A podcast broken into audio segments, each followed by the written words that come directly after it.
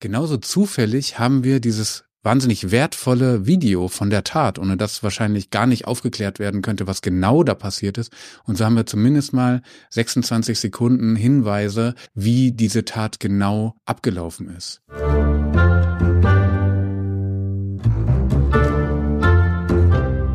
Am Gericht, der Gerichtspodcast des Schwäbischen Tagblatts aus Tübingen. Hey, ihr hört Am Gericht, den Justizpodcast des Schwäbischen Tagblatts in Tübingen. Mein Name ist Eike Frese, ich bin Redakteur beim Tagblatt und mir gegenüber sitzt Gerichtsreporter Jonas Bläser. Hallo Jonas. Hallo Eike. Das hier ist die zweite Episode, in der wir uns mit dem tödlichen Messerangriff auf den jungen Gambia Basiru Jallo beschäftigen, der im März 2023 im Alten Botanischen Garten in Tübingen gestorben ist. Wir haben uns in der ersten Folge mit der Tat selber beschäftigt, mit dem politischen Nachbeben und auch mit ein paar der Folgen, die erwogen wurden, wie beispielsweise sollte man in diesen Parks vielleicht Videoüberwachung installieren oder sollte man ein Messerverbot verhängen?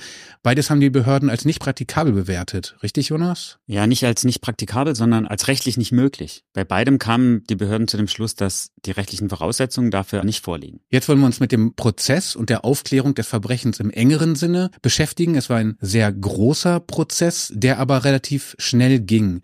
Mal vorab, was hat dich an dieser ganzen Geschichte am meisten meisten bewegt? Also am meisten bewegt hat mich natürlich dieses Video zu sehen. Das fand ich tatsächlich schrecklich.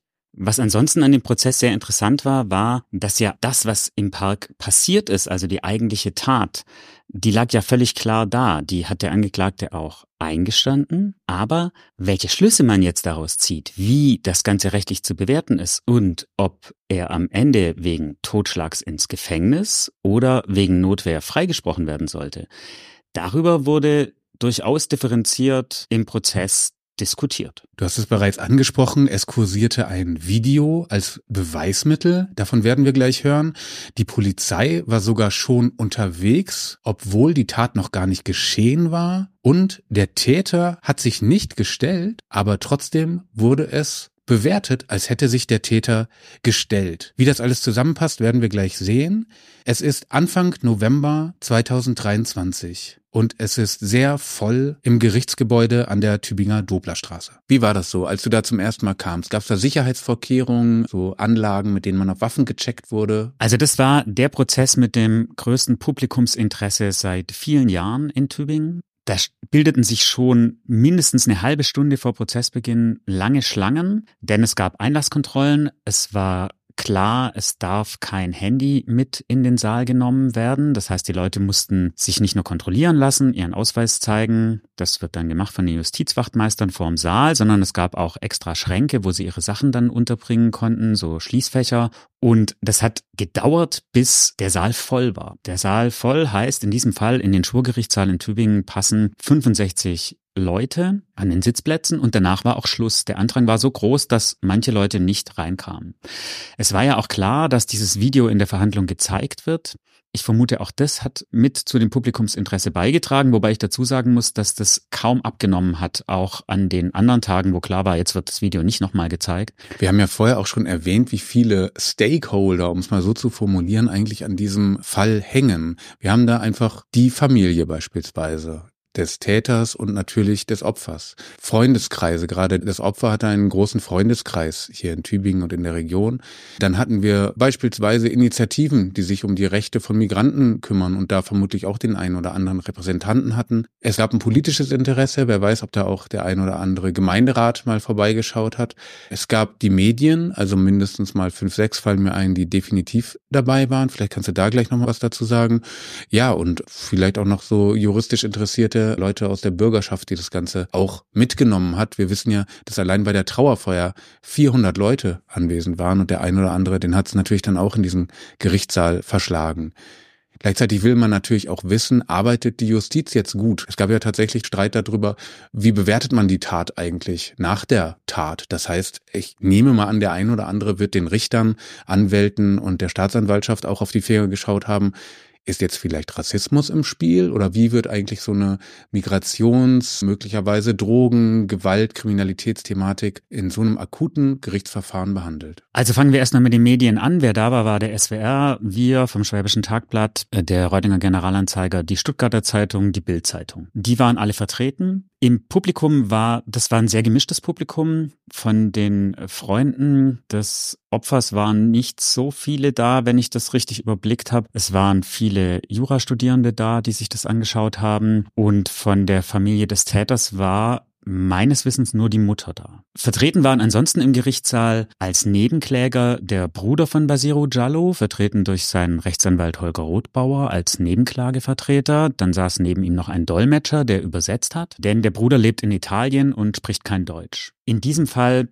ging es ihm vor allem darum, dass er als Vertreter der Familie sieht, wie die deutsche Justiz jetzt den Tod des Bruders, des Sohnes aufarbeitet. Mhm. Denn was man wissen muss, ist, dass über diesen Fall auch in gambischen Medien berichtet worden ist. Es ist breit darüber berichtet worden, über die Äußerungen von Boris Palmer auf Facebook. Es ist auch berichtet worden über eine Demonstration, die es Anfang April gegeben hat, die sich gegen den Umgang mit diesem Fall gerichtet hat. Und die Familie hat sehr darunter gelitten, dass der Jallo eben als Drogendealer beschrieben wurde. Denn das hat auch zu Stigmatisierung in Gambia geführt. Dass irgendwie klar war, auch dort ist Drogenhandel nichts, was allgemein akzeptiert ist, sondern das ist was, was die Leute verurteilen. Und das hat eben auch die Familie wohl zu spüren bekommen. Deswegen war der da und der wollte sich das angucken. Man kann dazu sagen, die Familie ist groß. Also der Getötete hatte insgesamt zwölf Geschwister. Seine Mutter lebt in Gambia und die wollten eben auch wissen, wie wird das jetzt hier verhandelt. Dann waren noch beteiligt der Vertreter der Staatsanwaltschaft, Oberstaatsanwalt Thomas Trück. Es waren beteiligt die beiden Verteidiger, Andreas Bayer, ein Strafverteidiger aus Stuttgart und der Pflichtverteidiger hier aus Tübingen, Christian Niederhöfer. Und im Saal saßen neben den drei Berufsrichtern und den zwei Chefen dann noch zwei Gutachter, nämlich einmal ein psychiatrischer Gutachter, Dr. Stefan Borg, den kennen wir schon aus der Folge über die Exhibitionisten und der Gerichtsmediziner Professor Frank Wehner, der Giallo obduziert hat. Das heißt, wir haben eine enorme Anzahl an Prozessbeteiligten für eine Tat, die, so mutmaße ich mal, relativ schnell ging auch. Also das war jetzt kein großer Tatkomplex, der da gleich aufgearbeitet wird. Es war vermutlich einfach ein Messerangriff, der so lang dauert, wie Messerangriffe nun mal dauern. Wollen wir mal sehen, was die dann alle zu dieser Tat jeweils beitragen. Der, der mich jetzt gerade interessiert, ist natürlich der Angeklagte. Wir wissen bisher eigentlich fast nichts über diesen Angeklagten. Wir wissen nur, dass er aus der Gegend kommt. Was war das jetzt für ein Mensch? Hey, Ihr hört ja gerne, und das finden wir auch gut, am Gericht, den Justizpodcast vom Schwäbischen Tagblatt. Aber wir haben auch noch einen weiteren Podcast vom Schwäbischen Tagblatt, der ist ganz neu. Und der kommt sogar jede Woche. Der heißt Tagblatt Talks und ist etwas für alle, die sich dafür interessieren, was in und um Tübingen in der Region so passiert. Und als Goodie gibt's auch immer noch Veranstaltungstipps fürs Wochenende obendrauf. Immer freitags, immer mit den drei, vier wichtigsten News der Woche und immer mit Tobi und Miri, unseren lieben Kollegen. Wir wissen bisher eigentlich fast nichts über diesen Angeklagten. Wir wissen nur, dass er aus der Gegend kommt. Was war das jetzt für ein Mensch. Also er kam rein, aus der Untersuchungshaft vorgeführt mit äh, Fußfesseln und Handfesseln, die man ihm dann aber abgenommen hat während der Verhandlung. Der war extrem nervös, was klar ist. Ich meine, für ihn geht's um viel und dann ist da ein voller Saal und er wird auch mitbekommen haben, wie politisch aufgeladen diese ganze Geschichte rund um die Tat war. Es war natürlich interessant, wird er was aussagen oder nicht, denn das war bis dahin ja noch nicht klar und das war natürlich interessant, was wird er zu der Vorgeschichte sagen der Eindruck, den ich von ihm hatte, war, der sieht sehr viel jünger aus als die 27 Jahre, die er alt war. Und der wirkte auch nicht bedrohlich. Also es war jetzt kein bulliger Typ oder so, sondern bleich und ja fast noch jugendlich, so von der Anmutung. Was wir über ihn wissen, ist, dass er kroatische Wurzeln hat, in Albstadt-Ebingen geboren wurde, aber schon auch einige Jahre in Tübingen gelebt hat, gemeinsam mit seiner Mutter. Normalerweise wird ja gleich gefragt, eben Name, Alter und dann Beruf. Was war er von Beruf? Beruf hat er keinen. Also er hat keine Ausbildung gemacht und er hatte auch keinen Job. Also 27, arbeitslos, ohne Ausbildung, wohnt irgendwie bei seiner Mutter, Hat er vielleicht geistige oder psychische Einschränkungen? Wurde das am Anfang erwähnt? Am Anfang wurde das nicht erwähnt, später ging es dann im Gutachten des Psychiaters da noch drum, aber der war klar, völlig klar und er hat auch ausgesagt.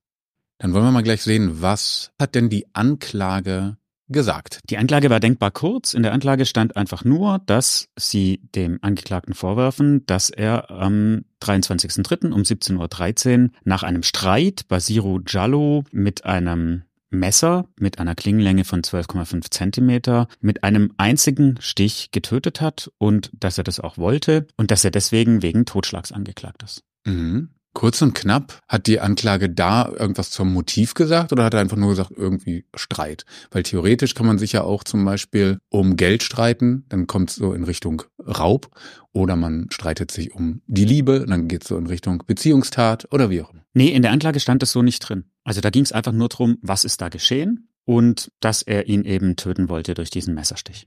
Und jetzt hast du gesagt, dass dieser Angeklagte, dieser 27-Jährige, dieser jungenhafte Angeklagte, sagen wir mal so, dass der gleich eine Aussage gemacht hat. Ja, also es war auch so, oft gibt's ja den Fall, dass die Aussage oder das Geständnis über eine Verteidigererklärung läuft. Also, dass die Anwälte sich vorher gut besprechen und dann sagen, wir verlesen das jetzt und dann entscheiden sie, ob noch Fragen zugelassen werden an den Angeklagten oder eben nicht. In diesem Fall war es anders. Sie haben das mit ihm besprochen und er hat selber ausgesagt. Und diese Aussage war im Prinzip ein einziger Redeschwall. Also man muss sich klar machen, der ist natürlich wahnsinnig aufgeregt gewesen. Und das brach sozusagen so aus ihm heraus. Also er hat dann alles erzählt, wie es aus seiner Sicht zu dieser Tat gekommen ist. Das ist ja super ungewöhnlich. Gleich am Anfang der Verhandlung gab es einen Monolog des Angeklagten. Genau. Also er hat dann beschrieben, wie er Jallo kennengelernt haben will, nämlich schon zwei Wochen vor der Tat. Und er hat gesagt, er habe bei ihm Cannabis gekauft. Und bei diesem Geschäft habe er für 50 Euro 5 Gramm gekauft, habe dann aber zu Hause festgestellt, das sind nur 2,7. Der habe ihn also übers Ohr gehauen. Da sei er ziemlich sauer gewesen, aber habe es dann halt so hingenommen. Er habe aber die Woche drauf den wieder getroffen, zufällig in der Nähe des Botanischen Gartens an einer Bushaltestelle. Und da habe Giallo ihm versucht, einen weiteren Kauf aufzudrängen. Er habe bei dem aber nicht kaufen wollen. Das sei ihm unangenehm gewesen, dass der ihn da sozusagen an der Bushaltestelle äh, anspricht und die Leute würden ja mitkriegen, worum es geht. Das wolle er nicht und hat ihm dann gesagt, äh, nein, er kaufe nichts von ihm. Und Giallo hätte ihm dann am Schluss noch gesagt, kauf doch wenigstens für 10 Euro. Er hat dann gesagt, ich habe kein Geld dabei und so. Das sei ihm sehr unangenehm gewesen.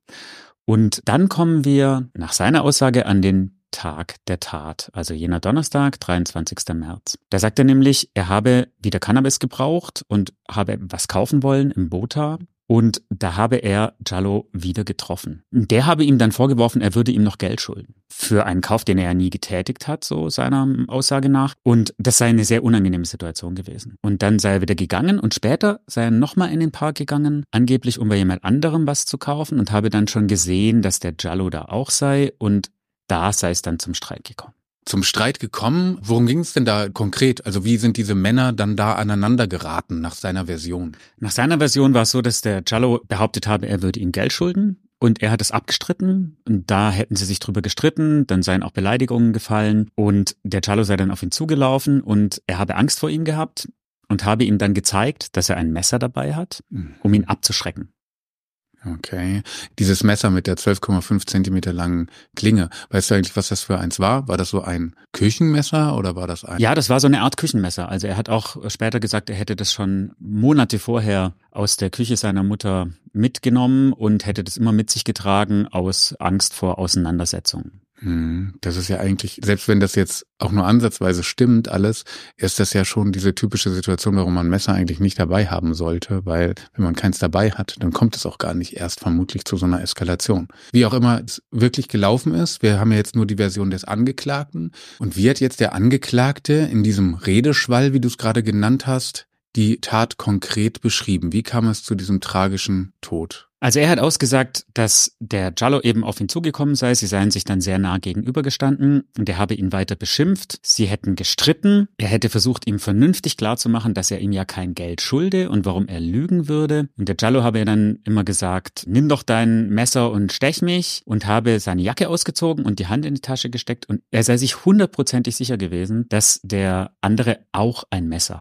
in der Tasche habe und habe Angst gehabt, dass der jetzt auf ihn einstechen würde. Und daraufhin sei es zu einem Gerangel gekommen und er habe dann panikartig im Reflex zugestochen. Da fehlt mir jetzt ein bisschen die Begründung, warum er nicht eigentlich weggegangen ist oder weggelaufen ist. Er hatte ja kein, kein wirkliches Interesse in dieser Situation zu bleiben, ähm, hat dann aber das Messer gezogen und ist in dieser Situation so geblieben. Hat er dazu was gesagt? Also er sagt, der andere habe ihn an der Schulter gepackt und er habe einfach in Panik reflexartig zugestochen. Der Giallo habe ihn dann mit Reizgas besprüht und er sei mehr oder weniger blind von diesem Gas dann weggelaufen, hingefallen, weiter geflüchtet, habe das Messer in die Ammer geworfen und sei dann nach Hause. Zu Hause hat er natürlich das Problem gehabt, der hatte ja durch das Reizgas völlig verschwollene Augen. Da hat er seiner Mutter dann wohl erstmal erzählt, er sei von Wespen gestochen worden. Das sei sozusagen eine allergische Reaktion. Und dann hat er beschrieben, dass er im Netz gelesen hat, dass da schon berichtet wurde über die Tat und dass nach ihm gesucht wird. Er habe dann gebetet, dass der Cello nicht sterbe. Es habe ihm furchtbar leid getan. Er habe dann gelesen, dass der gestorben ist und dann überhaupt nicht mehr gewusst, was er machen sollte, an Selbstmord gedacht, dann beschlossen, sich nicht selber zu töten, sondern dass er sich jetzt stellen will, habe alles seiner Mutter gebeichtet. Die habe ihm auch geraten, er solle sich stellen. Er habe dann ein Taxi gerufen, nachdem er auch noch gegoogelt hat, wo genau das Polizeirevier in Tübingen ist und war gerade auf dem Weg zum Taxi, um sich zu stellen, als die Polizei ihn festgenommen hat vor der Tür. Jetzt kann man nicht alles an dieser Geschichte verifizieren, vor allem nicht das Innenleben des Angeklagten. Wir können aber ein paar Fakten verifizieren. Diese Geschichte mit dem Taxi, das lässt sich ja vermutlich sehr leicht verifizieren. Da ruft man zum Beispiel beim Taxiunternehmen an und fragt, wurde da ein Taxi bestellt, mit welchem Ziel? Und die Geschichte stimmt. Es gab ein Taxi, das zu seiner Wohnanschrift bestellt war und das war auch bestellt in die Konrad-Adenauer-Straße, wo das Tübinger Polizeirevier ist. Also der wollte sich offensichtlich stellen. Hat er auch schon eine Tasche gepackt und war klar, er wird jetzt äh, erstmal ins Gefängnis gehen. Sehr interessant, sehr ungewöhnlich und Glück für ihn, dass er ein Taxi bestellt hat und nicht mit dem Fahrrad gefahren ist, weil sonst gäbe es dafür keine handfesten Beweise. So ist es. Apropos handfeste Beweise. Du hast da von so einem Video geredet, von der Tat. Jetzt wollen wir doch mal sehen, was auf dem zu sehen ist. Bestätigt das Video denn die Version des Angeklagten? Was genau ist da drauf zu sehen? War das ein Handyvideo von einem Amateur aufgenommen, der schon offenbar gesehen hat in der Situation, jetzt geht's hier zur Sache, da halte ich drauf oder wie kann man sich das vorstellen? Also erstmal zu dem Video. Das Video ist 26 Sekunden lang und das zeigt natürlich nur einen kurzen Ausschnitt.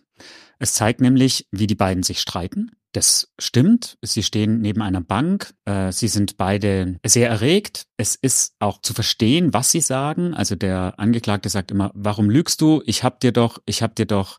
Und dann geht's um Geld. Der Giallo sagt, dann stech mich doch mit deinem Messer. Los, stech mich doch. Zieht die Jacke aus, legt die auf die Bank neben sich. Dann geht's sehr schnell da ist es jetzt natürlich so ein bisschen schwierig. Also das Video wurde im Prozess dreimal gezeigt. Du hast es auch dreimal gesehen. Ich habe es auch dreimal gesehen, wie alle im Saal. Das Video selber ist ja relativ kurz und es wurde auch nochmal in Zeitlupe gezeigt. Es ist so schnell gegangen mit dem Messerstich und meiner Erinnerung nach verdeckt der mit dem Körper sozusagen auch diese Bewegung, dass ich das Messer in dem Video gar nicht wahrgenommen habe. Man sieht dann, wie die rangeln und dann holt er aus, sticht, trifft den Giallo, der gleichzeitig mit dem Reizgas beginnt auf ihn zu sprühen. Er duckt sich dann weg und läuft aus dem Bild. Das Opfer läuft ihm noch hinterher, zwei, drei Schritte, greift sich dann an die Brust, weil er da offensichtlich erst bemerkt durch das Adrenalin, dass er gestochen worden ist und taumelt dann zwei Schritte zurück und da endet das Video. Also das war der Ausschnitt, den wir gesehen haben. Das bestätigt seine Version zum Teil, aber wir werden nachher auch in der Begründung des Gerichts für das Urteil sehen, dass man es, selbst wenn man es dreimal gesehen hat, das reicht, glaube ich, nicht, um wirklich zu erfassen, was in diesen paar Sekunden passiert ist. Denn die haben sich das natürlich noch viel öfter angeschaut und kommen zu einer etwas anderen Interpretation als die, die der Angeklagte hat. Aber mir reicht schon mal zum Beispiel das Faktum, dass Giallo, das Opfer, eben keine Pistole oder ein Messer aus seiner Jacke gezogen hat, sondern offensichtlich ein Reizgassprühfläschchen. Genau. Das war ein Pfefferspray oder ein, ein Reizgas, genau kann ich es nicht sagen. Es wurden verschiedene Bezeichnungen verwendet im Prozess und zum Video selbst, die Qualität ist sehr gut. Es ist eine HD-Aufnahme offensichtlich und es ist auch relativ nah aufgenommen. Der stand nicht so weit weg, so dass man wirklich alles sehen kann, was aus diesem Blickwinkel eben möglich ist und eben auch hören kann, was auf der Tonspur ist. Wurde denn eigentlich mal gesagt, wer das Video überhaupt aufgenommen hat? Das hat ja ein bisschen was Gaffermäßiges, wenn da zwei Leute im Park sind, die streiten sich, die greifen auch irgendwann zu härteren Bandagen und ich stehe da dann offensichtlich gar nicht so weit entfernt und halt mit dem Handy drauf. Das hat eine Vorgeschichte, denn an diesem Tag gab es im Park schon mal Streit. Und zwar genau mit dem Zeugen, der nachher die Tat gefilmt hat. Die beiden hatten eine Auseinandersetzung, weil Jallo war vom Amtsgericht verurteilt worden wegen gefährlicher Körperverletzung.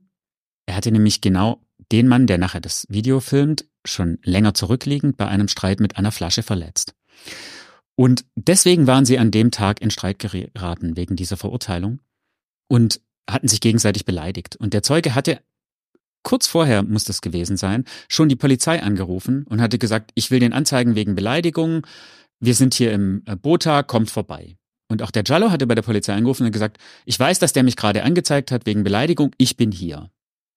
Das ist ja total irre. Das heißt, diese Tat wurde nur deswegen gefilmt, weil es einen anderen Streit gab und der Mann mit dem Smartphone jetzt hier mal dokumentieren wollte, dass den Menschen, den, ähm, dem er Beleidigung vorwirft, wirklich so ein Beleidiger ist eigentlich im Park. Er wollte, wollte eigentlich festhalten, dass er Recht hat in einer völlig anderen Sache und hat deswegen zufällig gewissermaßen dieses Tötungsdelikt gefilmt. Genau so war's. Und dazu kommt, die Polizei war schon unterwegs in den Park. Jetzt ist es so, wenn jemand jemand anders wegen Beleidigung anzeigt, dann ist das natürlich in der Prioritätsliste der Streifen nicht ganz oben. Aber die waren schon auf der Anfahrt, weswegen die Polizei auch kurz nach der Tat schon dort war am Tatort. Hey, ihr hört euren Lieblingspodcast ja kostenlos. Und das ist nur möglich, weil es Abonnenten des Schwäbischen Tagblatts gibt. Ein Abo schließt ihr ab unter www.tagblatt.de slash Abo und das kostet nicht mal 10 Euro im Monat, wenn ihr euch für das Web-Abo entscheidet. Was ihr auch noch abonnieren könnt und das sogar gratis, ist unser Newsletter Recht und Unrecht, in dem wir wöchentlich die wichtigsten News aus der Region zusammenfassen über alles, was mit Recht und Unrecht zu tun hat. Gerichtsprozesse, Rechtsfragen des Alltags. Einfach abonnieren und einmal in der Woche bekommt ihr eine Mail. Also hier sind jetzt mindestens mal drei Besonderheiten. Wir haben einmal einen Angeklagten, der sich selbst stellt, stellen will, davor verhaftet wird, aber trotzdem nachweisen kann, dass er sich stellen wollte, nämlich durch diesen zufälligen Taxianruf. Genauso zufällig haben wir dieses wahnsinnig wertvolle Video von der Tat, ohne das wahrscheinlich gar nicht aufgeklärt werden könnte, was genau da passiert ist. Und so haben wir zumindest mal 26 Sekunden Hinweise, wie diese Tat genau abgelaufen ist. Und wir haben sogar eine Streifenbesatzung, die schon unterwegs ist zur Tat, weil dieser Mann, der das Video aufgenommen hat, der nämlich einfach nur beweisen will, dass Jallo manchmal ein bisschen ausfallend wird, der hält nicht nur drauf mit dem Smartphone, sondern hat auch eine Streifenbesatzung alarmiert. Nicht, weil er glaubt, dass da gleich jemand zu Tode kommt, sondern weil er einfach was dokumentieren lassen möchte durch die Polizisten in seiner anderen Angelegenheit. Zur Tat selbst. Das Video zeigt ja einiges. Hat sich anderes noch durch die gerichtsmedizinische Untersuchung ergeben? Also der Gerichtsmediziner, der ihn obduziert hat, hat festgestellt, dass es nur ein Stich war und dass der aber mit massiver Wucht geführt worden ist. Also das Messer hat Jallo getroffen unterhalb vom Schlüsselbein. Es hat eine solche Wucht entwickelt, dass es noch Wirbel an der Wirbelsäule verletzt hat und es hat zwei lebenswichtige Adern durchtrennt. Das hat dazu geführt, dass der innerhalb kürzester Zeit innerlich verblutet ist. Der sprach davon, dass das nur wenige Minuten gedauert haben kann. Die Ersthelfer, die ja dann schnell vor Ort waren und die sich gekümmert haben. Es war dann ja auch sehr schnell, waren Rettungskräfte da. Die haben ganz schnell festgestellt, dass sie quasi keinen Puls mehr gespürt haben. Und das hat der Gerichtsmediziner eben mit diesem massiven Blutverlust erklärt. Man hätte auch gar nicht helfen können in dieser Situation. Reanimationsmaßnahmen wären wahrscheinlich völlig vergeblich gewesen. Also die haben das ja noch gemacht. Die haben ihn ja auch in der Klinik noch äh, versucht weiter zu reanimieren. Der festgestellte Todeszeitpunkt war dann 18.29 Uhr. Aber eigentlich war der nicht mehr zu retten, so wie ich den Gerichtsmediziner verstanden habe. Wie ging es denn dann weiter? Drei Verhandlungstage gab es ja insgesamt noch. Was waren noch wichtige Zeugenmeldungen zu dieser ganzen Tat? Mir geht es darum, gab es vielleicht noch weitere Augenzeugen, die was zur Tat selbst berichten konnten? Oder gab es Hintergrundzeugen, die etwas dazu beitragen konnten, wie vielleicht die Motivlage der beiden Beteiligten waren? Also es gab Augenzeugen der Tat, das waren vor allem Bekannte von Jallo, die eben mit ihm an diesem Tag im Park waren. Die haben sich in den Einzelheiten widersprochen zum Teil, was ja auch kein Wunder ist nach so einer langen Zeit. Die kannten ja auch das Video nicht, bis auf denjenigen, der es eben aufgenommen hat und übrigens gleich am selben Abend noch der Polizei gegeben hat. Das heißt, die hatten das Video schon sehr früh und konnten aufgrund dieses Videos dann später auch den Täter identifizieren. Die Zeugen waren sich ein wenig uneins, wie genau die Auseinandersetzung selber abgelaufen ist, aber davon gab es ja eben das Video. Sie waren sich allerdings einig, dass es nicht so gewesen sei, dass der Giallo auf den 27-Jährigen sozusagen von sich aus am Anfang zugegangen sei, sondern dass der ihn zu sich gerufen habe und gesagt habe, er wolle jetzt hier was klären. Und der Giallo dann eben auch entsprechend wütend und aggressiv, vielleicht auch schon aus der Auseinandersetzung vorher aufgebracht, dann zu ihm gegangen sei. Gab es denn noch weitere Zeugenaussagen, die dieses Bild verdichtet haben, dass es da um Drogenhandel oder um eine Geldforderung aus einem alten Drogenhandel geht. Wir wissen ja aus diesem Monolog des Angeklagten, es geht da irgendwie so um Kleinstmengen von Marihuana, also nicht um große Dinge oder um harte Drogen, aber das Ganze habe sich entzündet eigentlich wegen weniger Euros. Gab es Zeugenaussagen dazu, dass das grundsätzlich alles in so einem Milieu von so kleinen Übergaben von Marihuana stattgefunden hat? Nein, da gab es gar keine. Das Gericht ist aber am Ende davon ausgegangen, dass die Darstellung des Angeklagten wahrscheinlich zutrifft. Und wie sah das aus mit den Strafakten der beiden, vom Angeklagten und von Jallo selber? Die spielen ja jetzt auch keine unwesentliche Rolle. Ja, also beide sind vorbestraft, sowohl wegen Drogendelikten als auch wegen Körperverletzungsdelikten. Es sind also zwei aufeinander getroffen, die schon Verurteilungen hatten. Jallo hatte acht Voreintragungen, fünfmal wegen Marihuana-Besitz. Da ging es immer um Mengen unter zehn Gramm. Er ist nicht verurteilt wegen Handel, da gibt's keine Voreintragungen. Und die Male, wo er mit Gras erwischt worden ist, waren auch nie im Botanischen Garten, sondern im Anlagenpark. Er hatte zwei Eintragungen, zwei Verurteilungen wegen Gewaltdelikten. Einmal ging es darum, dass er Polizisten angegriffen haben soll, als er ohne Ticket Bus gefahren ist und seinen Ausweis nicht zeigen wollte. Die hat er auch übel beschimpft als Rassisten und äh, geschlagen. Dafür ist er verurteilt worden, einmal zu einer Bewährungsstrafe. Und einmal ist er verurteilt worden wegen gefährlicher Körperverletzung. Da soll er nämlich eben jenem Zeugen, der das Video gemacht hat, ein paar Monate vorher, den soll er in, mit einer Bierflasche verletzt haben. Hintergrund war der, dass der Zeuge mit Jallos Ex-Freundin, die zu dem Zeitpunkt schwanger war, im Park Bier getrunken haben soll und Jallo hat sich darüber aufgeregt, dass er jetzt mit der Schwangeren Bier trinkt. Der Zeuge wusste allerdings gar nichts davon, dass die schwanger ist. Und da kam es eben zu dieser Auseinandersetzung und da hat er ihn mit einer Bierflasche am Kopf und am Hals verletzt. Das war auch der Hintergrund der Auseinandersetzung zwischen den beiden am Tag der Tat, diese Verurteilung vom Amtsgericht.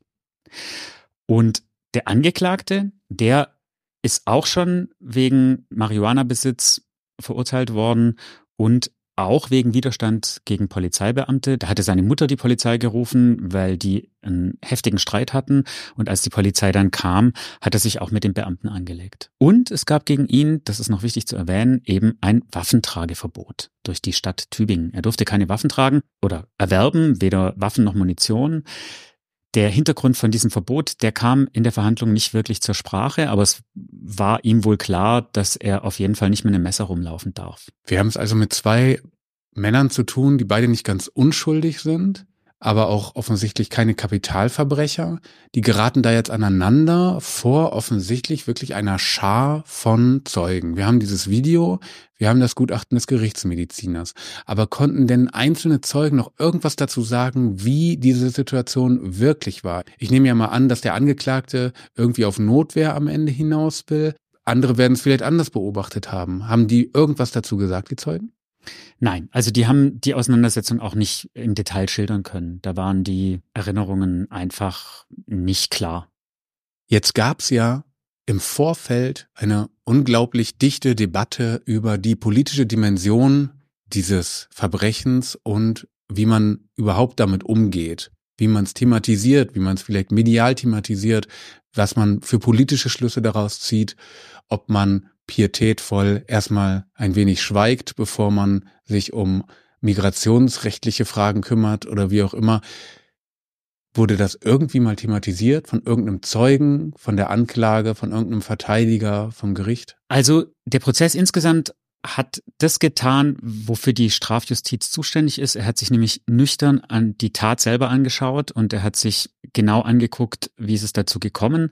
Die politische Dimension war im Prozess weitgehend ausgeklammert, denn da hat sie eigentlich auch wenig verloren. Es gab sozusagen zwei Punkte, an denen das mal kurz aufkam. Das eine war, dass die Staatsanwaltschaft genau darauf nochmal im Plädoyer abgehoben hat und gesagt hat, hier geht's jetzt um das, was in diesem Park an diesem Tag passiert ist und um sonst nichts. Und der Nebenklagevertreter, der hat das nochmal aufgegriffen. Der hat nochmal ganz klar formuliert, dass man Jallo nicht als Drogendealer bezeichnen dürfe, denn er sei ja nie rechtskräftig dafür verurteilt worden. Das dürfe niemand, auch kein Stadtoberhaupt.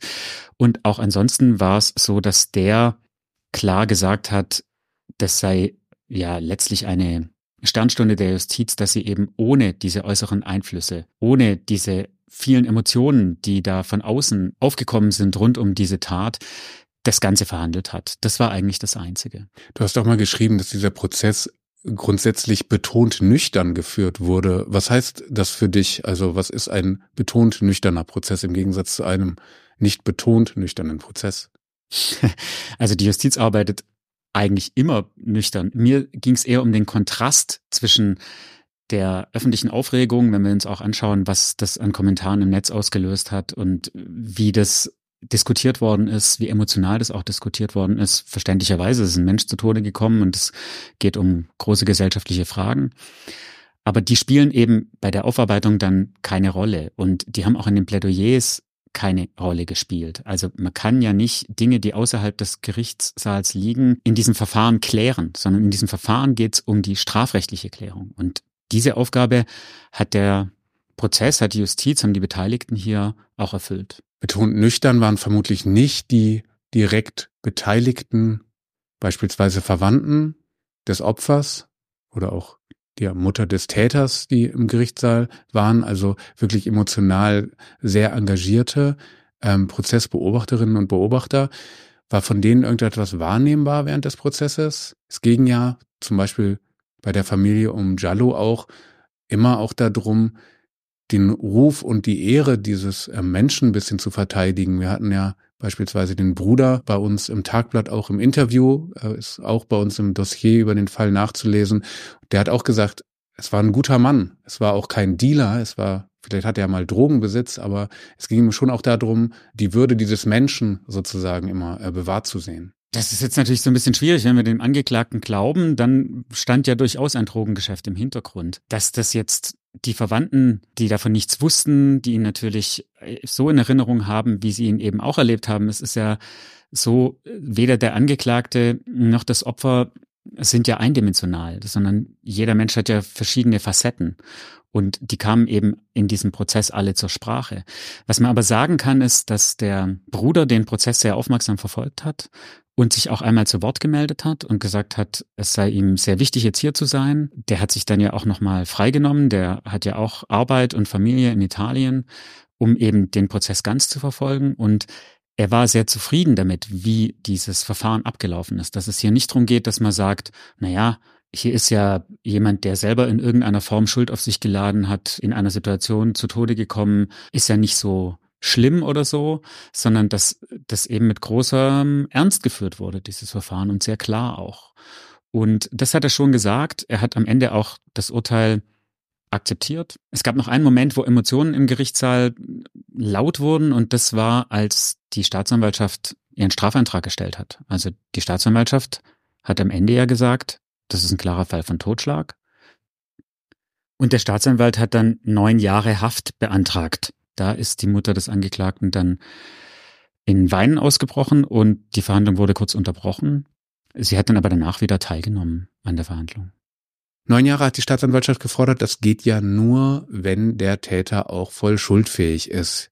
Was hat denn der psychiatrische Gutachter dazu gesagt? Also der psychiatrische Gutachter hat ihn mehrfach getroffen und hat noch ein bisschen was zu seiner Biografie erzählt. Der kam aus einer Familie mit einem gewalttätigen Vater, der ihn und die Mutter geschlagen hat, bis die Eltern sich getrennt haben.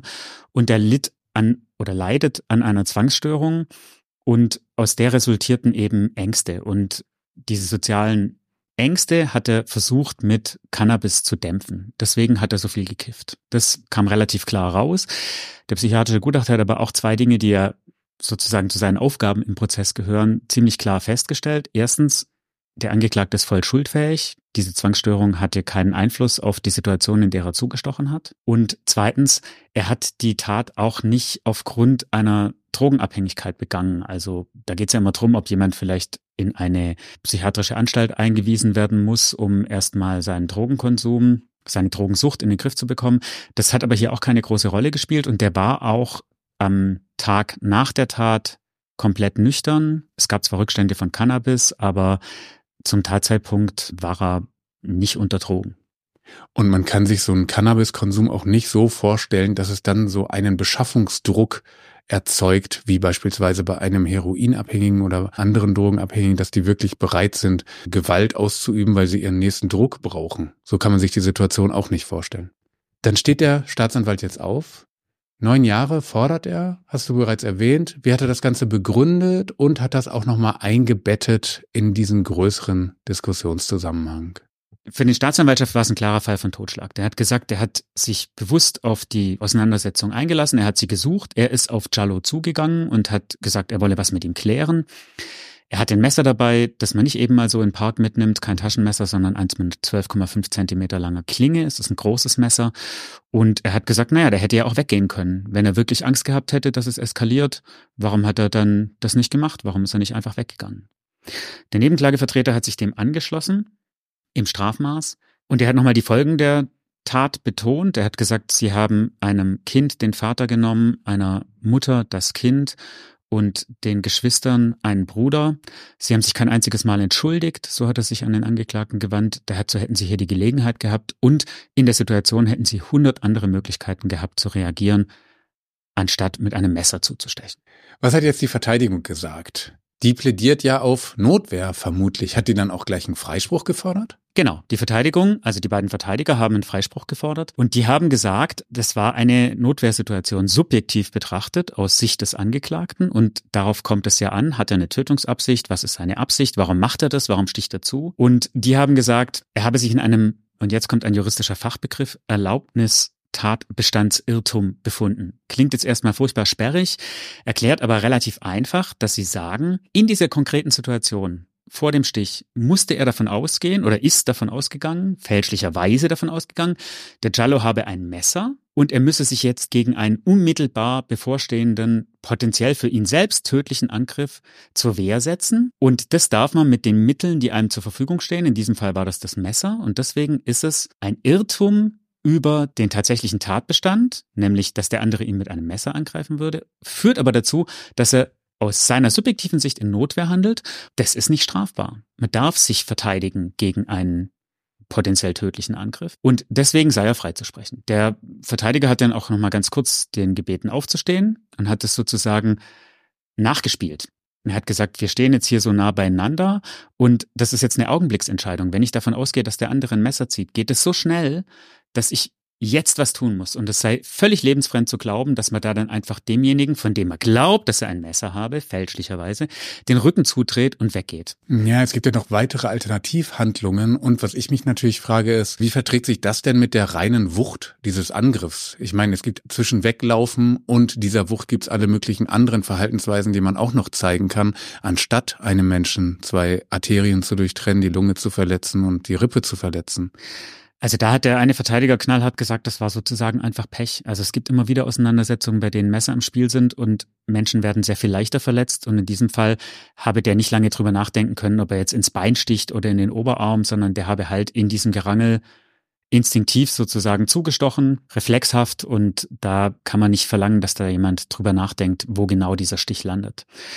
Der zweite Verteidiger hat gesagt, naja, wenn es keinen Freispruch gibt, dann plädiert er zumindest auf einen minderschweren Fall des Totschlags.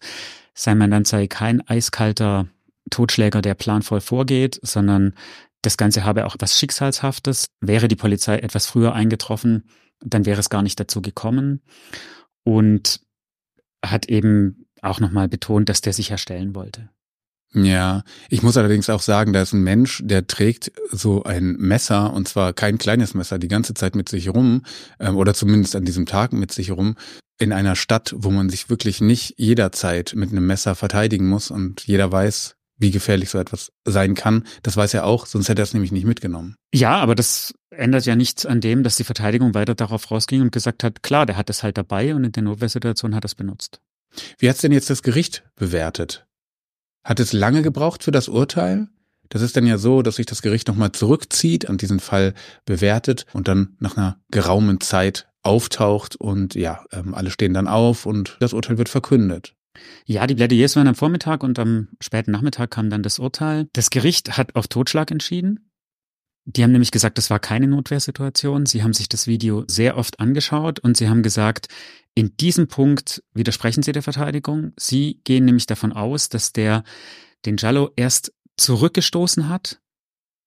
Der Vorsitzende Richter Armin Ernst sprach sogar davon, er habe sich sein Opfer zurechtgelegt, um überhaupt die Distanz zu haben, um so wuchtig zustoßen zu können. Mhm. Und das haben sie sehr wohl als einen Totschlag gewertet. Also er wollte ihn mit dem Messer verletzen und schwer verletzen, und hat den Tod auf jeden Fall billigend in Kauf genommen, weil, wie du schon richtig sagst, das ist sozusagen Allgemeinwissen, dass wenn ich jemandem mit einem Messer in den Brustbereich steche, dass ich davon ausgehen muss, dass der tödlich verletzt wird. Hat das Gericht etwas dazu gesagt, welche Emotion, also welches kurzfristige Motiv bei dieser Totschlaghandlung dann irgendwie beim Angeklagten aktiviert wurde? Ging es denn da irgendwie so um, wer ist der Stärkere oder so eine gewisse Form von Straßenehre? Also Sie haben schon gesagt, diese Auseinandersetzung, die ja eigentlich um sich um 10 Euro gedreht hat, wenn man jetzt dem glaubt, was der Angeklagte erzählt, dass da nicht das Geld im Vordergrund stand, sondern dass da der Angeklagte sich von Giallo übel behandelt gefühlt hat und auch sauer gewesen sei über den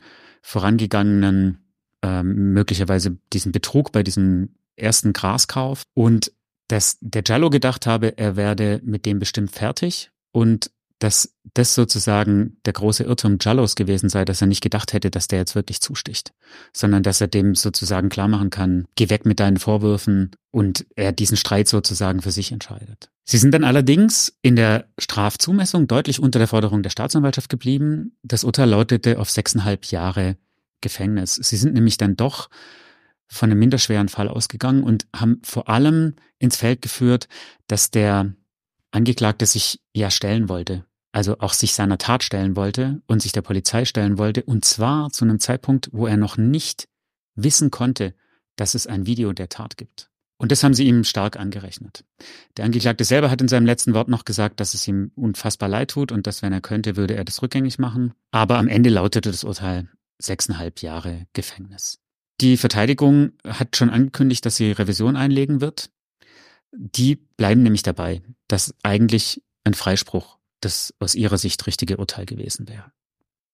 Hat denn jetzt eigentlich der Prozess nach dem Urteil ein ähnlich großes Medienecho gefunden in deiner Beobachtung wie direkt bei der Tat oder bei Prozessbeginn? Also das Medieninteresse war beim Urteil kleiner. Das heißt, zumindest mal die Bildzeitung und die Stuttgarter Zeitung habe ich jetzt im Gerichtssaal nicht gesehen. Der SWR war da, der hat auch berichtet, die Kollegen vom Reutinger Generalanzeiger und wir. Das war's in dem Fall. Das Interessante an dieser Geschichte ist ja, wir sind ja eingestiegen mit auch so einer politischen Dimension des Ganzen. Das wurde tatsächlich hier breit diskutiert, aber das, worum es eigentlich geht, in dieser politischen Diskussion stand im Prozess ja gar nicht mehr so richtig zur Debatte. Das heißt, dieser Prozess hat gar keinen Einfluss darauf. Es wird weiterhin darüber diskutiert, inwiefern soll man vielleicht sich zurückhalten mit Vorverdächtigungen. Es wird weiterhin darüber diskutiert, inwiefern misst man vielleicht mit zweierlei Maß, wenn es um schwarze oder weiße Opfer oder Täter geht. Aber das selbst hat im Prozessverlauf überhaupt gar keine Rolle gespielt. Nee, hat's nicht. Also was man noch sagen kann, ist, ich habe mich dann auch noch mal ein bisschen informiert und geguckt, ob denn jetzt gambische Medien über den Ausgang des Prozesses berichten, die ja über die Kontroverse um Boris Palmers Äußerungen und und auch die Demonstrationen hier in Tübingen durchaus berichtet haben. Da habe ich aber keinerlei Berichterstattung über den Prozess gefunden. Wer sich allerdings mit etwas Abstand dann nochmal zu Wort gemeldet hat, ist Boris Palmer. Der hat nämlich auf Facebook nochmal seine Sicht der Dinge zusammengefasst. Mhm. Und er hat nochmal eingeräumt, dass er damals tatsächlich ein bisschen zu schnell reagiert hat, aber jetzt mit dem Abstand möchte er halt eben nochmal in die Analyse eintreten, hat halt benannt, dass es aus seiner Sicht einfach wirklich eine Tat im Dealer-Milieu war, dass daraus die entsprechenden sicherheits- oder asylpolitischen Schlussfolgerungen zu ziehen sind, die man ja einfach kennt, also seine politischen Standpunkte nochmal angemerkt und hat aber auch das Tagblatt beispielsweise kritisiert für die Berichterstattung kurz nach der Tat. Wir haben ja sehr prominent schon benannt, wie Palmer eben selbst als Bürgermeister die Tat sehr schnell als Tat im Drogenmilieu bewertet hat, haben das durchaus auch kritisch kommentiert damals. Eine Kollegin hat das gemacht. Er hat aber gesagt, dass das vielleicht durchaus sogar noch okay war, aber dass wir das Opfer so unkritisch in den Mittelpunkt gestellt haben, dass wir sehr bewusst auch abgesehen hätten davon, schnell auch dieses Drogenmilieu zu beleuchten. Das hat ihm gefehlt und er hat es so benannt, sinngemäß. Das Tagblatt hätte eigentlich so eine von Wokeness getriebener Berichterstattung gemacht. Ja, was er da eben außer Acht lässt, ist, dass wir schon bei der Festnahme des Täters, als es da die Pressemitteilung gab, sehr wohl geschrieben haben, wie es uns auch Staatsanwaltschaft und Polizei mitgeteilt haben, dass gegen Jallo auch schon wegen Verdachts auf Drogenhandels ermittelt worden sei. Oft ist es ja so, man nimmt sich als Konsument aus den Medien vor allem die Dinge raus, die zur eigenen Einstellung passen und überliest dann gerne auch mal Dinge, die eben nicht in die eigene Erzählung passen. Es stimmt, natürlich haben wir nach der Tat im Botanischen Garten mit Freunden des Getöteten gesprochen und klar, die haben uns nicht davon erzählt, dass er mit Drogen gehandelt haben soll oder dass er Drogen konsumiert hat. Aber Teil der Realität ist eben auch, dass da Menschen zusammenkommen und trauern und wie die sich an jemanden erinnern. Und auch das hat einen Platz in der Zeitung verdient. Das bedeutet nicht, dass man das andere weglässt. Und das haben wir auch nicht getan, auch nicht in der Berichterstattung zum Prozess, denn da wurde jetzt ja im Gerichtssaal erstmals öffentlich darüber gesprochen, was denn der Hintergrund der Tat gewesen sein soll. Und diese Information hatten wir vorher schlicht nicht. Man sollte auch nicht vergessen, dass der Fall vom ersten Tag an eigentlich politisch sehr aufgeladen war. Es gab sofort Wortmeldungen von Gemeinderäten, von politischen Gruppen, von Kirchen zu diesem Fall und wie man mit dem Opfer dem Tatmotiv, mit dem Ort des Geschehens, mit der ganzen politischen Debatte, sicherheits- und asylpolitisch am besten umzugehen hat. Und nicht zu vergessen, wir haben ja Boris Palmer selbst bereits drei Tage nach der Tat ganzseitig zu Wort kommen lassen in einem ganzseitigen Interview, das zwei Kolleginnen mit ihm geführt haben. Reaktionen gab es auch von Hörern und Hörerinnen, die haben uns geschrieben. Äh, wir nehmen immer gerne Feedback an amgericht.tagblatt.de. Auf die letzte Folge, da gab es Hörer und Hörerinnen, die sich erstmal bedankt haben und fanden, das sei eine ganz gute Folge gewesen, die es aber schon gestört hat, dass Boris Palmer so als Rassist dargestellt werden würde. Jetzt kann ich sagen, das tun wir ja nicht, aber die Vorwürfe gab es eben und natürlich berichten wir dann auch über diese Vorwürfe und die waren ja auch Teil dieser Folge. Wenn ihr euch beteiligen wollt, macht's auch für diese Folge. Ihr könnt uns Mails schicken an amgerichtertagblatt.de oder nutzt die entsprechenden Formulare bei Spotify beispielsweise oder seit neuestem sind wir auch auf YouTube. Da könnt ihr qualifizierte Kommentare abgeben, wenn ihr mögt. Am meisten freut es uns natürlich, wenn ihr uns fünf Sterne auf dem Podcast-Portal eurer Wahl gebt, denn das füttert den Algorithmus und der empfiehlt unseren Podcast dann anderen, die vielleicht auch Lust hätten, am Gericht zu hören. Das dürft ihr übrigens natürlich auch persönlich tun. Wir freuen uns über Empfehlungen per Mail, per WhatsApp oder einfach im persönlichen Gespräch.